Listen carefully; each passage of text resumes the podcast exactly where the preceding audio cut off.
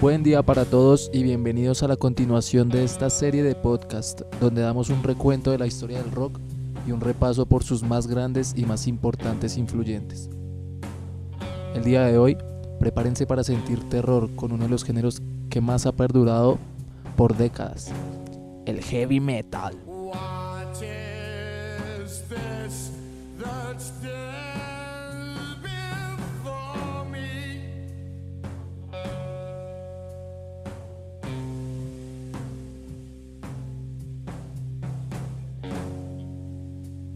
El metal como estilo musical concreto emerge como forma prototípica con Black Sabbath, una banda de blues que se embarcó en una búsqueda hacia un rock más pesado y de carácter gótico para expresar el dolor de la vida moderna a través de muchas metáforas.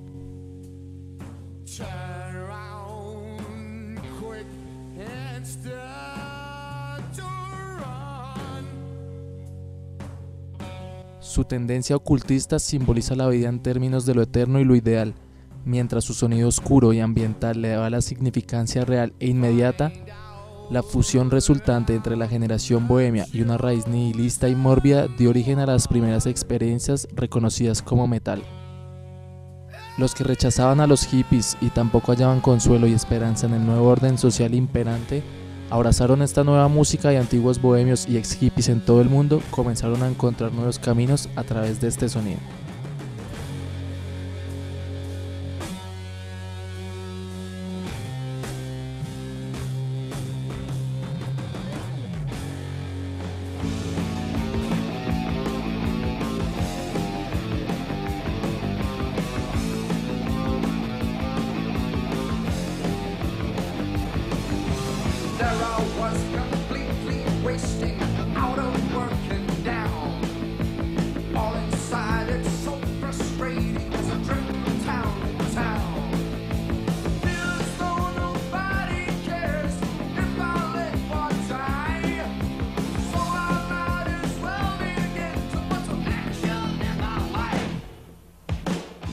Años después, para ser más exactos, en el año 1969, aparece Judas Priest en la nueva escena del heavy metal que recién se estaba formando, trayendo consigo un estilo de música mucho más veloz y agresivo, algo que sin duda a la juventud de la época le encantaba.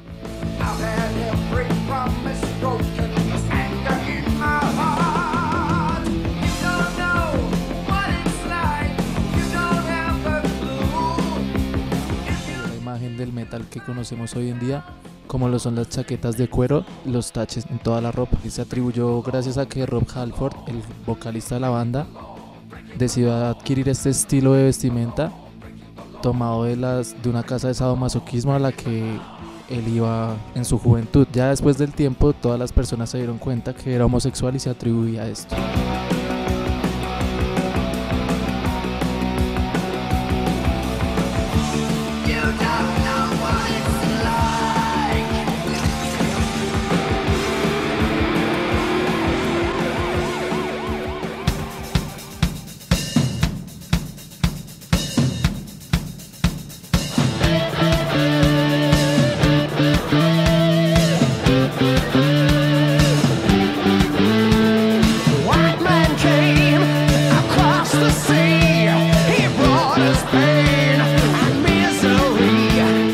Después de unos años aparece una nueva banda que rompió con los esquemas tradicionales que venían del heavy metal.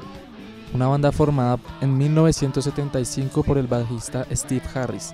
Estoy hablando nada más y nada menos que de Iron Maiden, una de las bandas que es considerada de las más importantes de todos los tiempos. Ha vendido más de 90 millones de discos en todo el mundo, a pesar de haber contado con poco apoyo de la radio y la televisión comercial durante la mayor parte. En sus inicios, Iron Maiden decidió grabar personalmente para poder promocionarse a sí mismos, graban ellos mismos ya que ninguna disquera quería apoyarlos. Lanzaron un demo con una sola canción, la cual era titulada con el mismo nombre de la banda, Iron Maiden. En esta cantaba el vocalista Paul Diano, el cual tenía problemas con el alcohol y más adelante decidieron sacarlo de la banda ya que este no cumplía con las expectativas.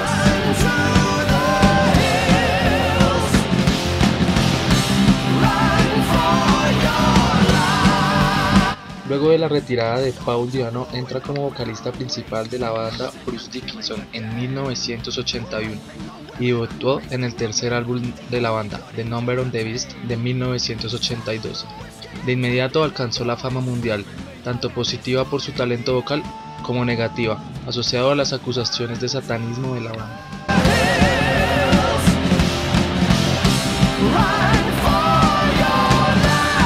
Y eso fue todo en este pequeño programa donde conocimos un poco sobre la historia del heavy metal y sus más grandes exponentes y más importantes, quienes le dieron vida y que hoy en día siguen vivos, trayendo vida a la música que todos creían que había muerto.